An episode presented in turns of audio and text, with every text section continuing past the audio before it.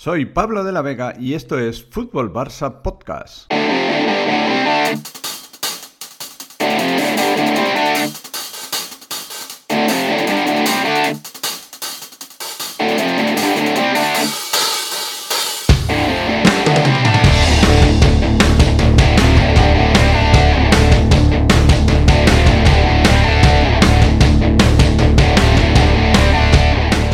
Amigos, ¿qué tal? Bienvenidos un día más a Fútbol Barça Podcast. Eh, hoy no es un podcast eh, como los habituales, como los de siempre, sino que hoy tenemos invitado que va a participar eh, con nosotros aquí para dar su opinión sobre el Barça y lo que está sucediendo en torno al conjunto azulgrana, que por cierto, pues gran victoria ayer en, en Anoeta, en el Reale Arena, que fue ese 1-4 que pues va a venir muy bien para el equipo, para pues eso, pues volver otra vez a coger ilusión, ánimo, entusiasmo para el entrenador, en fin, para todo el mundo creo que esta victoria balsámica del día de ayer nos viene fenomenal y será muy importante para afrontar ya lo que tenemos por delante, que en este caso el miércoles tenemos ese partido contra la ELA en, en el Camp Nou, entre el Fútbol Club Barcelona y el Manchester City, y el próximo domingo a las siete y media, pues eh, recibimos al Valladolid, un equipo muy parecido, el planteamiento seguramente al que hizo el Rayo Vallecano, así que veremos a ver cómo solventa esas dificultades que tuvimos contra el Rayo el bueno de Xavi Hernández en esta semana, preparando de cara a ese partido contra el Valladolid, que no va a ser un equipo como la Real Sociedad, que ayer siempre trató de jugar en muchos momentos de tú a tú al Fútbol Club Barcelona y al final te es más fácil encontrar espacios en la defensa rival. Veremos a ver qué es lo que pasa con el Valladolid. Pero ya no me entretengo más, no me enrollo más y ya paso a presentar a mi invitado de hoy que tenía muchas ganas de, hablar con el podcast porque tiene mérito y seguramente muchos de vosotros ya le conoceréis. Pero para el que no le conozca, yo eh, os invito a que os paséis por su canal de Twitch. Él ya luego dirá cuál es y de qué va el, su canal, ya os lo contará, pero eh, os lo aconsejo porque además es un, un chavalín, o sea, al final es un chavalín que tiene mucho futuro por delante y aquí lo tenemos con nosotros. Y San Chará, muy buenas, Isan, ¿qué tal? Bienvenido al podcast de Fútbol Barça Podcast, vamos. Muy buenas, Pablo, ¿qué tal? Pues nada, eh, un placer tenerte aquí. Eh, sí quería empezar, bueno, primero, 13 años nada más. Sí, sí. que si no me equivoco, ¿no? Que es tu edad. No, vas bien, vas bien. En breve es 14, pero sí 13, años. Pues fijaros, ¿no? Casi nada, el futuro, todo un futuro por delante. Eh, alguien que, bueno, pues conocí a través del 10 del Barça, el programa en el que ambos colaboramos. Y bueno, a raíz de ahí pues he participado también en, su canal y, la verdad que es, un auténtico placer. Y San, yo la primera pregunta así que te lanzo es, porque claro, con 13 años, yo me acuerdo cuando yo tenía 7, 8 años, yo narraba mis propios partidos yo solo jugando a la pelota. Pero no sé en tu caso cómo surgió esta pasión, bueno, pasión por el fútbol puede ser, por desde muy chiquitito, pero incluso la pasión por la comunicación. No sé dónde te surgió el chispazo ¿eh? o esa ilusión por, este, este, mundillo tan, tan interesante? Pues mira, si te digo la verdad, mm, no lo sé. sí, esto es algo que creo que uno lo lleva en la sangre y pues en este caso, mm, desde bien pequeño que, me gusta el fútbol, creo que eh, tiene mucho que ver mi, abuelo, mm, que bueno, ahora ya no está entre nosotros, pero mi abuelo siempre me habló de fútbol, estuvo a punto de jugar en el Barça y él es muy culé y creo que gracias a él, pues no sé si la comunicación viene de parte suya, pero el amor al fútbol sin la comunicación, pues no sé, yo digo que es algo que es que hay, yo si me no, no, callo, o sea, soy una persona que no calla y, mira, pues me viene de ahí, me viene de ahí. Por cierto, que eh, cuéntanos un poquito, ¿no? Tu, canal, preséntalo, di cómo se llama, en fin, explícanos un poco tu, canal para que todos aquellos que no que escuchen el podcast y, oye, no, no te conozcan, pues se pasen, eh, se suscriban y todas esas cosas que hay que hacer en Twitch, que yo ahí me pierdo un poco, así que prefiero que lo expliques tú un poquito, tu, tu canal, cómo, cómo va, cómo lo tienes enfocado y qué es lo que pretendes, ¿no? Con, con, él eh, de cara al futuro.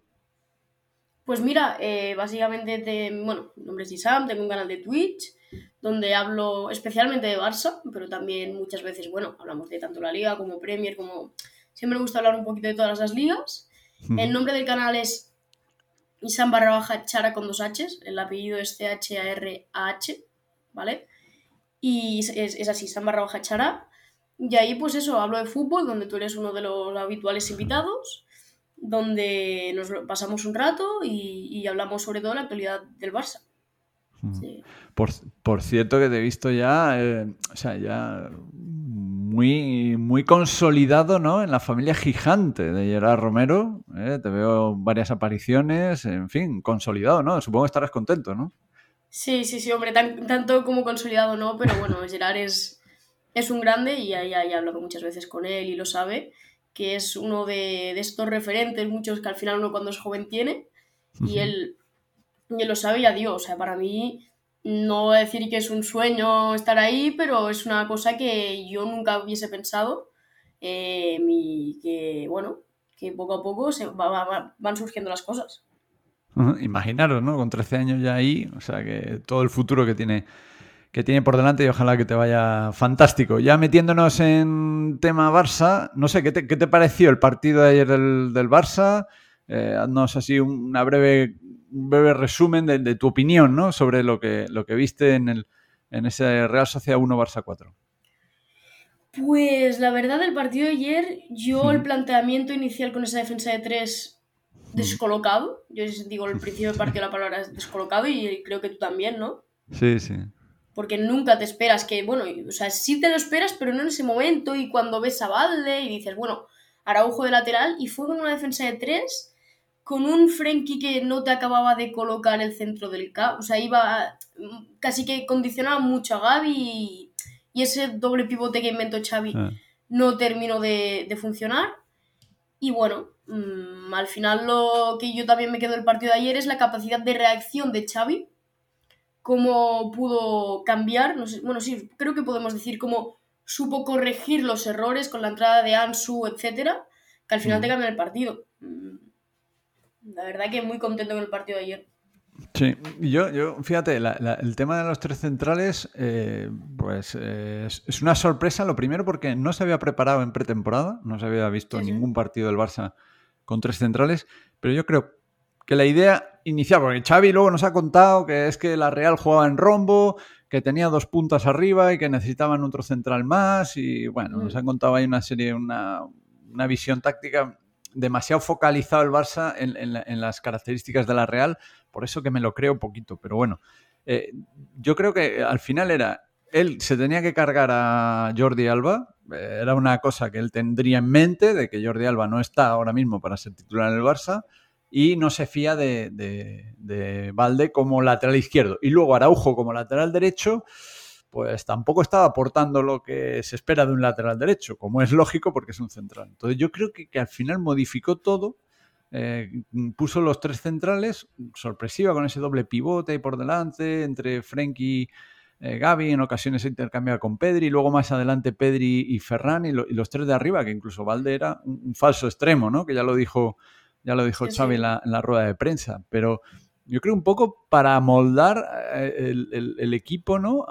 y no reconocer, no reconocer que no tienes lateral derecho y no reconocer que no tienes lateral izquierdo. Y al final optó por esa opción, que oye, a mí yo lo veo bien, porque si tú no crees en eso, eh, es peor eh, obcecarte o darte de, contra la pared contra un equipo en el cual no tienes laterales. Entonces, pues bueno, buscó una, esa solución intermedia.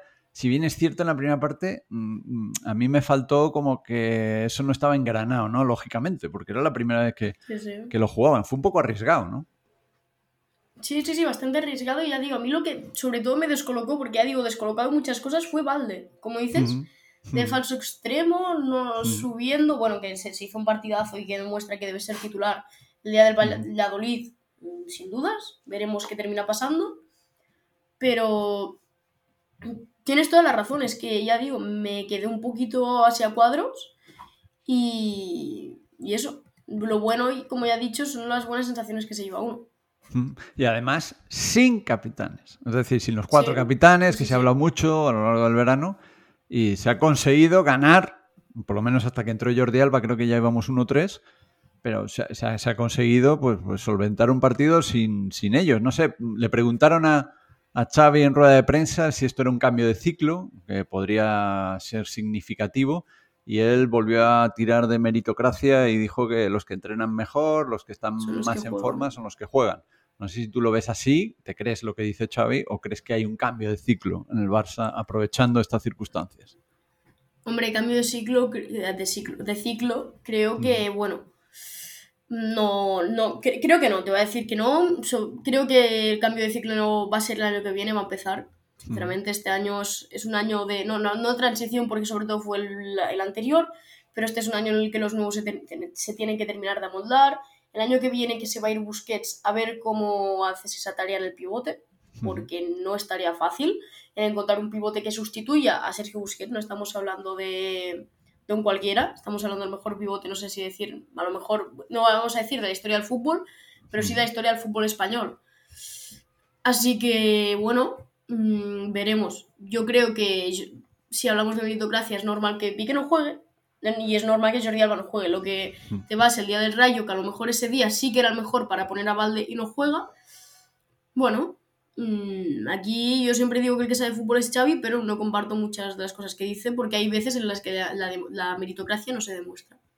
Por ejemplo, ayer dijo de las cosas, lo que acabas de comentar, que hay muchas cosas de las que dice que es complicado creer. Dijo que Ferran Torres hizo un gran partido. ¿Lo viste igual o nosotros estuvimos viendo partidos diferentes? Hombre, el que sabe fútbol es él, no yo, pero yo no, yo no lo vi, yo no lo vi, yo, yo digo, yo no lo vi. A ver, eh, un Ferran Torres, lo que. No, no vamos a decir un Ferran Torres mal, porque tampoco es tal como decir mal, pero sí un poquito con la dinámica de la temporada pasada, y tú ya sabes, Pablo, que Pablo, ay, Pablo Torres, Ferran Torres que hemos visto, que vimos la temporada pasada, yo soy muy, muy de Ferran Torres, pero es que le he dado muchos palos. Le he dado muchos palos. Y hombre, lo que sí que te voy a decir es eso, que mm, le vi bien con lo que dijo Xavi de, la banda para adentro, del extremo para adentro, pero luego en una posición que no termino de entender de si falso 9 o... Mm, no sé, porque tiraba de la banda para adentro para dejarle como el carril a Valde y él se quedaba flotando por el medio, que muchas veces, pues, lo bueno es que te generó muchas faltas, pero no sé. Sí, no, estuvo... Sin terminar de entender. Exacto, y luego se notó mucho la diferencia, ¿no? Con la entrada en Sufati, sustituyéndole a él, el equipo y la entrada de Rafinha también, que le da mucho dinamismo al, equipo que estaba un poco trotón en la segunda parte. Estaba un poco en defensa, sí, nos habíamos ajustado bastante, la Real ya prácticamente no nos hacía daño, pero en ataque, en ese inicio de la segunda parte, no llegábamos con fluidez y la entrada de de Rafinha y Ansu Fati, pues le dio, le dio vitalidad al equipo y le, dio otra cosa y fíjate, bueno, de ahí, de ahí los goles y luego encima tenemos pues al bota de oro del fútbol europeo, pues, pues, eso, pues Robert Lewandowski que ayer, bueno, pues pudo marcar, marcó dos y yo creo que también, ¿no? No sé cómo lo ves, pero también creo que es un refuerzo para, para el jugador rápidamente anotar en la Liga Española para que no haya el run run este típico que, que se cuece alrededor del Barça de, que, bueno, ahora no marca Lewandowski y tal, pero fíjate, ayer ya hizo dos goles y, el, primer gol es de delantero centro de categoría top, en el desmarque, en, la anticipación, en el remate y el primer balón que tocaba, ¿no?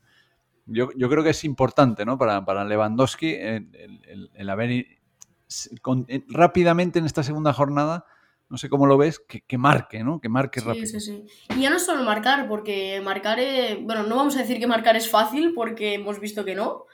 para él lo parece, para, él, lo para él lo parece, claro.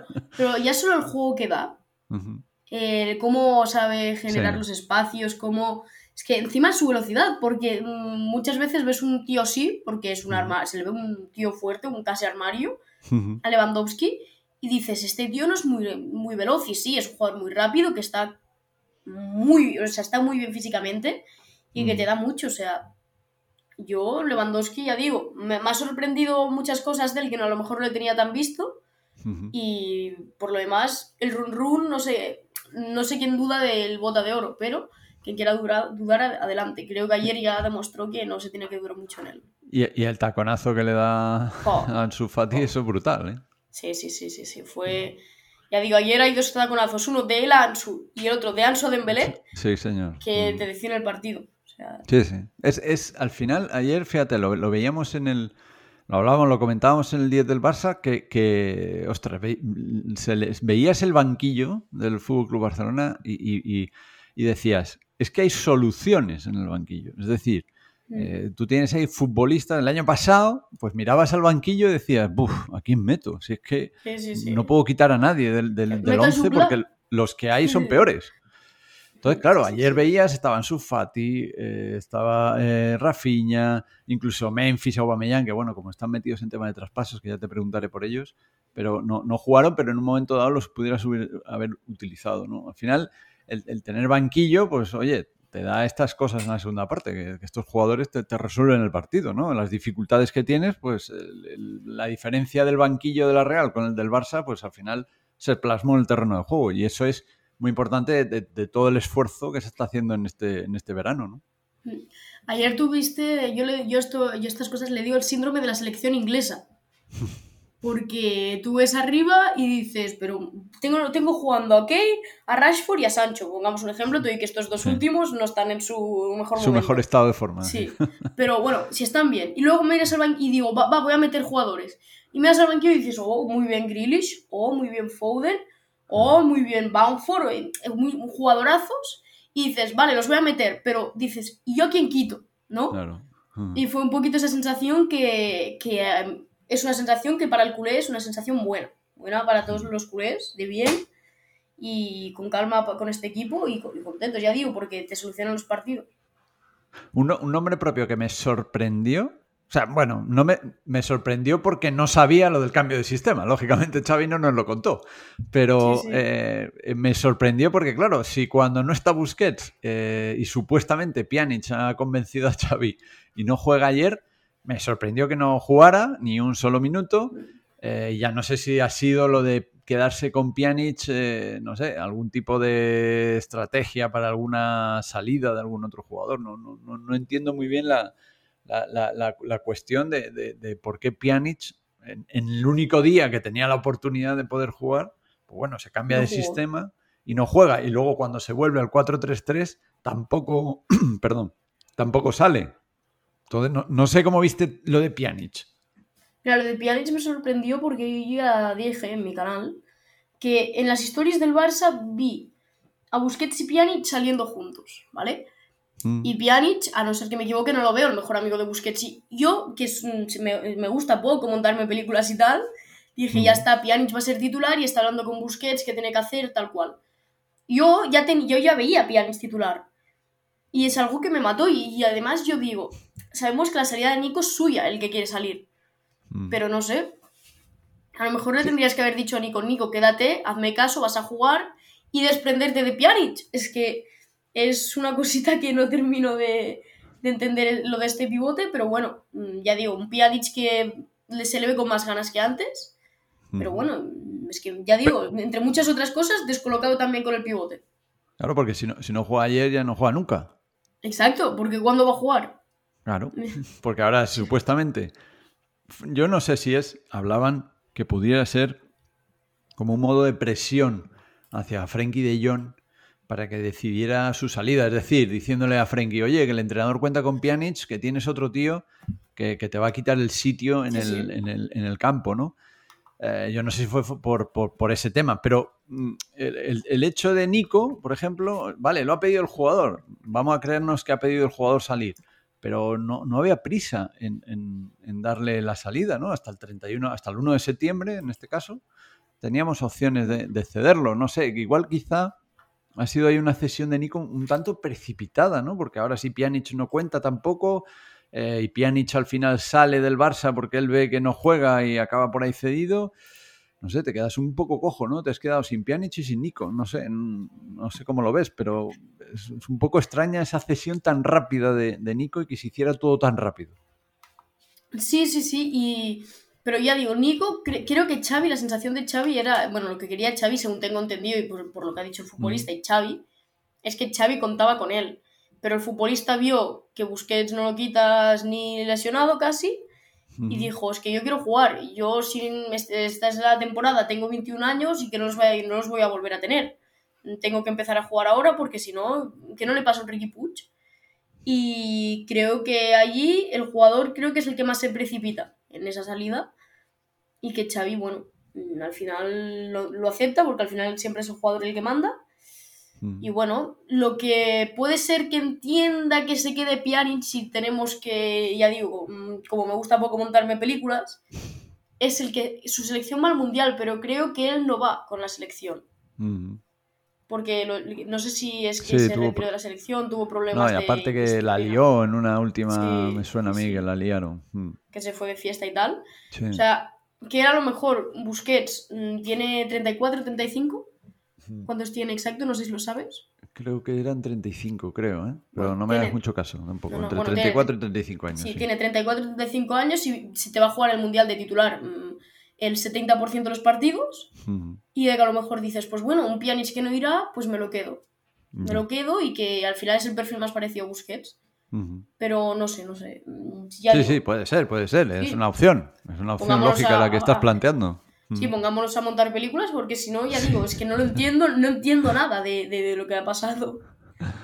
Y, y- y- luego este, este tema controvertido, porque lo dijo Xavi en la rueda de prensa. eh, menos mal que desde mi punto de vista le hicieron una siguiente pregunta para que un poco explicara bien lo que estaba diciendo, porque él dijo que se sentía molesto por no poder contar con Jules Koundé, que es más, hubiera sido titular ayer, lo dijo él.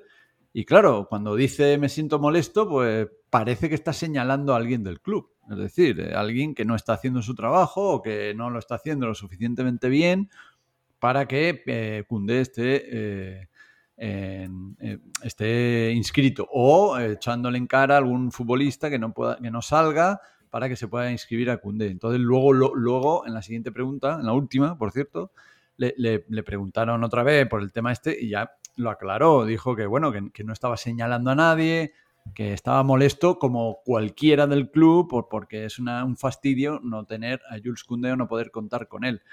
Eh, sería el ridículo más grande de la historia del Fútbol Club Barcelona. mm, No poder inscribir Sí, a Jules sí. Koundé, porque y Y, aparte, se te- y en ese caso se, te irá, se, se irá gratis. Claro, se va gratis y, y tú fíjate que central pierdes. Ya, ya, ya. Casi Mira, nada. yo creo, yo creo aquí que es más mm, Xavi, supongo que debe ser como todos, que la, lo que está haciendo Mateo Alemán mm, no tiene ningún tipo de sentido. Mm, y encima de la herencia que vienes. mm. Pero lo que sí que creo que Xavi le echan cara y no sé si dijo que estaba decepcionado con al- algunos jugadores. Creo que dijo No, él, él le, le preguntaron que si Sí, sí, sí, pero en la misma rueda de prensa, de prensa Sí, en otra pregunta, creo que dijo, sí, eso, incómodo, con Mm. algunos jugadores que sabe que no va a salir, que, Mm. que no cuenta con él, que no sé, vamos, la situación de que quieren que se vaya y que ellos están muy bien en Barcelona y no se quieren ir. Él ya dijo que está decepcionado con algunos y creo que es un palo más para esos que ya sabemos. No sé si lo- nombrarlos, esto de que todos ya sabemos quiénes son. Mm, Hablamos de un tal Martin Braithwaite y un Titi que parece que saldrá. Parece, Parece. que saldrá. Parece que saldrá. Parece que no viaja si- mañana a Italia. sí, sí. Creo que tenemos que hacer entre todos los clubes una recolecta para un soborno al, al médico del leche y que no mire sí. mucho la rodilla, que pase por encima, que andar, pues para adelante. Exacto. Aunque sea trotar, ya sirve para que haga Sí, carrera. sí, sí. Sí, ojalá, ojalá. Y luego este- tenemos abierto el, el pendiente de las salidas de Aubameyang, Memphis y Dest, que ya lo descartó por completo Xavi eh, este fin de semana, ya más claro no lo puede decir. Y no sé qué te parecen estas salidas, supongo que necesarias porque si no salen no se puede inscribir a Jules Koundé, por ejemplo. Sí, sí, sí, necesarias. Y que, bueno, al final yo mmm, Aubameyang le tengo un cariño espectacular. Lo que nos ha dado, es, eh, digo, y Memphis eh, también, y Memphis, Memphis y Aubameyang son jugadores que yo al menos le, no, no voy a decir que les quiero muchísimo y que son historia del club, pero sí que han hecho un, rol espectacular cuando, necesi- cuando los has necesitado han estado ahí, pero que ahora mm, económicamente Aubameyang va a pasar a cobrar 18 brutos. En 9 netos, que no estamos hablando de poco dinero. Y, y que el Chelsea necesita un delantero como el Koundé. Claro. Y que allí puedes rascar tus 25 millones, pongamos, por un jugador de 33 años que es para el Barça es el Barça aquí gana 25 millones más 18 de fair play. Ah, Y lo mismo con Memphis. Memphis parece que saldrá con carta de libertad. Veremos qué va, qué termina pasando con, con el, el holandés. Sí, además decían que la Juve, bueno, pues estaba un poco molesta con, Memphis porque está pidiendo más dinero del que ellos estaban dispuestos a pagar, pero bueno, estos son tiras ya flojas que se suelen hacer, que ahora estaba buscando otro delantero, pero bueno, esto supongo que es para presionar un poco al representante y de cara a que pues firmen lo que pretende la Juve, pero bueno, estas son las negociaciones. Eh, lo único, lo que sí me llama la atención es que Creo que las operaciones están avanzadas porque ni Aubameyang ni Memphis jugaron ni un solo minuto y en cambio, fíjate, en el Manchester City fue titular Bernardo Silva. Así que Bernardo Silva se ha hablado mucho de su salida, pero no debe ser muy avanzada la cosa porque jugó de titular, con lo cual eh, la cosa debe estar bastante fría. Veremos a ver qué es lo que pasa, ¿no? No sé cómo ves, si ves posible si todavía no hemos podido ni inscribir a Jules Koundé, si es posible la llegada de, Bernardo Silva, que supongo que estará relacionada con la salida de Frenkie de Jong, supongo. Sí, con la salida con la rebaja, porque ya digo, mm. como dijo Gerard, Gerard Romero, si, si Frenkie, con el que hay una cita con sus eh, representantes, con el mm. representante, que no me sé su nombre ahora mismo, pero hay una reunión pendiente esta semana, si Frenkie se baja la ficha, aunque un 50% y pasara a cobrar, creo que son 10 y, bueno, no sé si creo que serían 9, limpios y entrar en esa escala de fair play. Sí. Te, podrías inscribir en ese hueco a Bernardo. Y con la salida de Aubameyang y Memphis te da para inscribir, en teoría, según tengo entendido, te da para inscribir a Koundé y te daría para un lateral zurdo que a ver si es Javi Galán o es Marcos Alonso y para un lateral diestro, ya sea Foyd o ya sea el que venga, o puede ser que no venga nadie. Sí, bueno, todavía queda mucho, ¿no? Hasta el 1 de septiembre. A mí lo único que me preocupa, sinceramente, es lo de Jules Koundé, porque yo entiendo, yo, tú ponte en, el pellejo del jugador y, ostras, Que, que, claro, los clubes van cerrando plantillas, van cerrando equipos y el tiempo se va cortando y ahora mismo está sin inscribir. Y sí, el club te dice que, sí, que, que, no va a haber problema, que tal, que cual, pero se tiene que poner nervioso, porque fíjate si está la cosa nerviosa, que hasta Xavi en rueda de prensa dice que, estás molesto por no poderlo, por no poderlo ponerlo a jugar. O sea que yo creo que hay cierto nerviosismo en torno a, lo de Jules Koundé, que ojalá se arregle todo. Pero vamos, de aquí al 1 de septiembre y hay tiempo, ¿no? Todavía de, de que haya movimientos a raudales creo que vienen unos días. Hay mínimo, mm, pongamos, mm. entre entradas y salidas, hay, déjame contar. Tenemos de Aguamellán, mm. Memphis, que parecen las más inminentes, Frenkie, tenemos eh, Foyt, tenemos Marcos Alonso Javi Galán y tenemos Bernardo Silva. Seis operaciones que el club debe cerrar y que entre en el, fair play en 11 días. Casi nada se vienen unos días que, que vas a parpadear y dirás, uy, pero que ha salido uno y ha entrado el otro. O sea, será igual que el otro día que yo no vi el partido aún, estaba enchufando el ordenador a la televisión y ya metieron el gol, oí gol. Y ahí yo lo celebré y luego lo celebré viendo. Pues creo que va a ser igual, que no te darás cuenta y van a empezar a pasar cosas por todos los lados. Pues sí, seguramente que sucederán muchas cosas de aquí a final de mercado, como casi todos los años. Y San, ha sido un auténtico placer que te hayas pasado por aquí por el podcast y te espero en una próxima ocasión, ya con todo el mercado cerrado y ya podremos hablar incluso de qué plantilla final tiene el Barça y cómo nos va. Y cómo nos va. espero que nos vaya fenomenal. Que muchísimas gracias por haber participado aquí en el podcast. Y ya sabéis, ¿eh? seguir a Isan en Twitch, eh, Isan-bajo Chará, ahí está con doble H final, ahí está, eh, seguirle y seguro que disfrutaréis con el canal. Muchísimas gracias, Isan. Eh, gracias a ti, el placer es mío de pasarme por aquí, me lo he pasado bastante bien este ratito y vamos hablando, siempre que quieras estoy dispuesto aquí a, volver. Perfecto, pues nada señores, eh, que esto es todo por, hoy, espero que os haya gustado, este, pues, hemos tocado muchas cosas relacionadas con la actualidad del Barça con nuestro amigo Isan y así que nos escuchamos el próximo día. Muchísimas gracias por estar ahí. Un saludo amigos. Hasta la próxima. Adiós.